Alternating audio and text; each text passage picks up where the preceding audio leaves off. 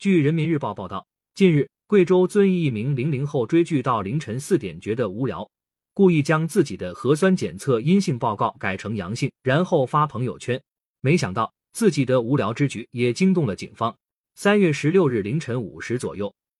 遵义市汇川公安分局高桥派出所接到指挥中心指令，辖区居民范某在自己的朋友圈发图，其核酸检测报告为阴性，通过修图软件改成阳性。造成不良影响。高桥派出所所长罗立忠说：“接到指令后，他们立即展开调查，并找到还在家睡觉的范某。经查，十七岁的范某系播州区人，暂住在汇川区高桥街道办。在调查中，范某称，十六日凌晨，他追剧至四时后闲得无聊，于是查看自己于三月十五日在医院做的核酸检测报告，发现为阴性。然而。”范某为博人眼球，竟然通过修图软件将自己的核酸检测报告改成了阳性，发到朋友圈，然后继续睡觉，直到警方找到他。警方表示，鉴于范某未满十八周岁，属于未成年人，系初犯，同时也深刻认识到自己的行为触犯了国家法律法规，公安机关对其作出行政拘留处罚不执行的决定，并责成范某的监护人对其加强管教。